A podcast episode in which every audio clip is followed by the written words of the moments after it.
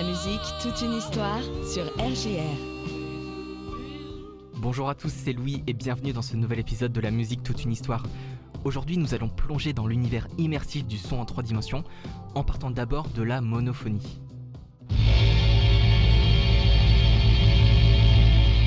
Remontons un peu dans le temps. En ce lundi de 10 septembre 1877, le premier brevet pour un haut-parleur est accordé à l'allemand Werner von Siemens, qui a notamment donné son nom au groupe Siemens créé en 1847 et qui est aujourd'hui un conglomérat spécialisé dans l'énergie, la santé, l'industrie et le bâtiment. Le haut-parleur permet enfin de transmettre du son, à l'époque principalement entre les ateliers des différents secteurs des usines. Ils serviront rapidement pour la téléphonie pour enfin être utilisés dans le domaine de la musique. Au départ, et lié aux contraintes d'enregistrement de l'époque, toutes les musiques sont enregistrées en monophonie. Cela signifie que toutes les sources sonores sont retransmises sur un seul haut-parleur. Cela engendre certains problèmes dans la restitution des œuvres enregistrées, car il est alors difficile de bien distinguer tous les instruments des morceaux.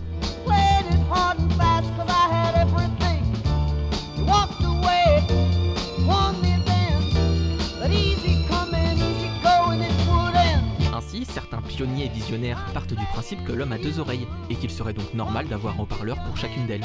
C'est alors que Clément Ader, un ingénieur français, théorise en premier le principe de la stéréophonie en 1881. Il met donc au point le théâtrophone en 1884, qui permet par principe purement acoustique d'entendre la musique jouée à l'Opéra Garnier de Paris depuis un bâtiment voisin, tout en gardant donc la spatialisation gauche-droite de la musique. Il faudra cependant attendre 1931 avec Alan Blumlein pour enfin avoir un système de deux haut-parleurs amplifiés permettant d'écouter des enregistrements réalisés en stéréo. Ce principe de stéréophonie est encore aujourd'hui l'un des plus répandus. Il permet, grâce au haut-parleur gauche et au haut-parleur droit, de créer une image sonore virtuelle. La distinction entre les instruments est bien plus facile et agréable à écouter, et elle permet également plus de liberté artistique en plaçant certains instruments d'un côté ou de l'autre de l'image sonore.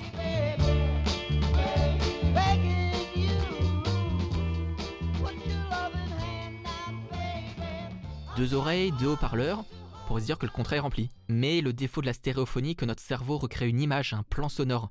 Nous ne sommes qu'un spectateur qui regarde ou plutôt écoute au travers d'une fenêtre. Et c'est pour cela que certains ont l'idée de placer d'autres haut-parleurs derrière l'auditeur. Et c'est comme cela que la quadriphonie est inventée au début des années 70. Il y a toujours les haut-parleurs gauche et droit, mais à cela se rajoutent les haut-parleurs arrière-gauche et arrière-droit. Cela permet de faire parvenir le son de l'avant vers l'arrière et vice-versa. Ce premier système sonore apporte enfin une immersion aux auditeurs. Malgré tout, en raison de nombreux problèmes techniques, de coûts matériels de l'époque et de la petite bibliothèque musicale, la quadriphonie a été un échec commercial mais uniquement commercial. Cela a permis de montrer au domaine professionnel qu'il était enfin possible de créer une immersion sonore.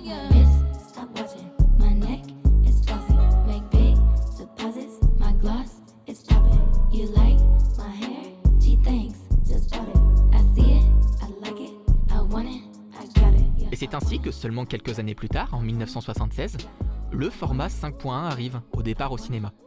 On retrouve nos quatre haut-parleurs de la quadriphonie, un nouveau haut-parleur est ajouté au centre des deux haut-parleurs gauche-droit, et un caisson de basse apparaît également.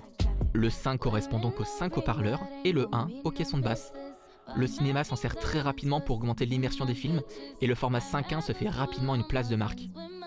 A partir de là, certains films et salles de cinéma développent des formats supérieurs, comme avec le 7.1, par analogie avec le format précédent, on comprend vite que le format 7.1 embarque 7 haut-parleurs et toujours un caisson de basse. Monophonie, stéréophonie, quadriphonie 5.1, 7.1, l'évolution semble maintenant finie.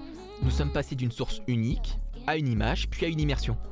Mais le souci lié au format 5.1 ou 7.1 est que les haut-parleurs sont positionnés tout autour des auditeurs. Or, dans la vie de tous les jours, le son nous parvient de partout à 360 degrés. Et c'est comme cela que le Dolby Atmos voit le jour. Le principe est de venir positionner des haut-parleurs au plafond afin d'obtenir une diffusion du son sur trois axes. Il est présenté pour la première fois au Festival de Cannes 2012 pour la première projection du film d'animation de Disney Rebelle.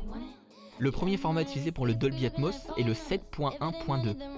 toujours 7 haut-parleurs sur le plan horizontal placés tout autour des auditeurs, un caisson de basse, et cette fois-ci deux haut-parleurs placés au plafond. Comme à l'époque du 5.1 et 7.1, le format 7.1 s'est vu adapté en 5.1.2, 7.1.4, 9.1.4, etc., etc. Aujourd'hui, le format Dolby Atmos est de plus en plus mis en avant dans la musique grâce aux réductions binaurales qui permettent, à l'aide d'un simple casque stéréophonique, d'avoir la sensation d'espace grâce à des principes psychoacoustiques.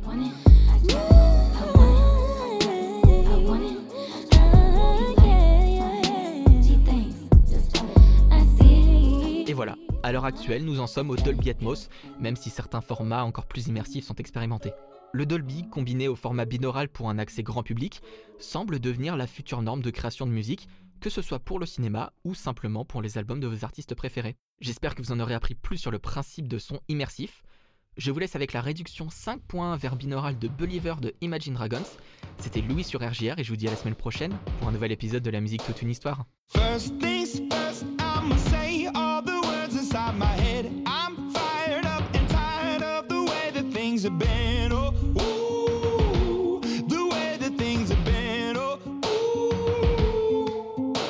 Second thing, second, don't you tell me what you think that I can be. I'm the one at the sail, I'm the master of my sea. Oh,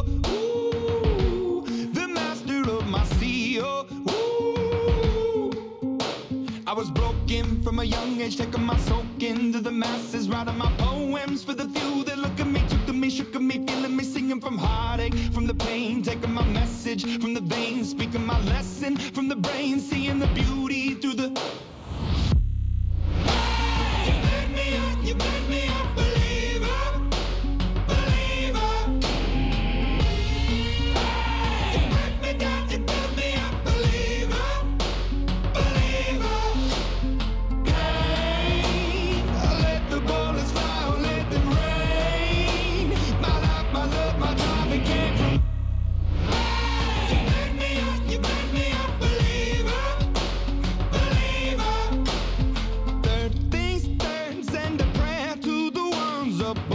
All the hate that you've heard has turned your spirit to a dove. Oh, ooh, your spirit up above. Oh,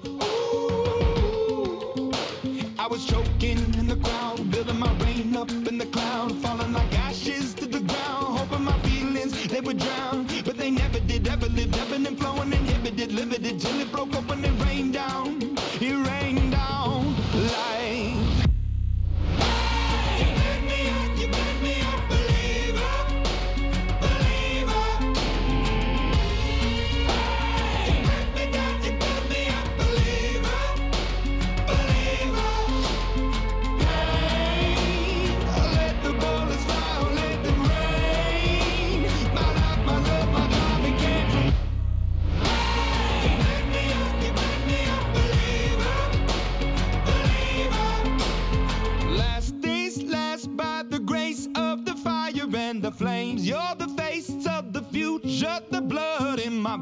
oh ooh, the blood in my veins, oh ooh. But they never did ever live, ebbing and flowing, inhibited, limited till it broke open, it rained down, it rained down like.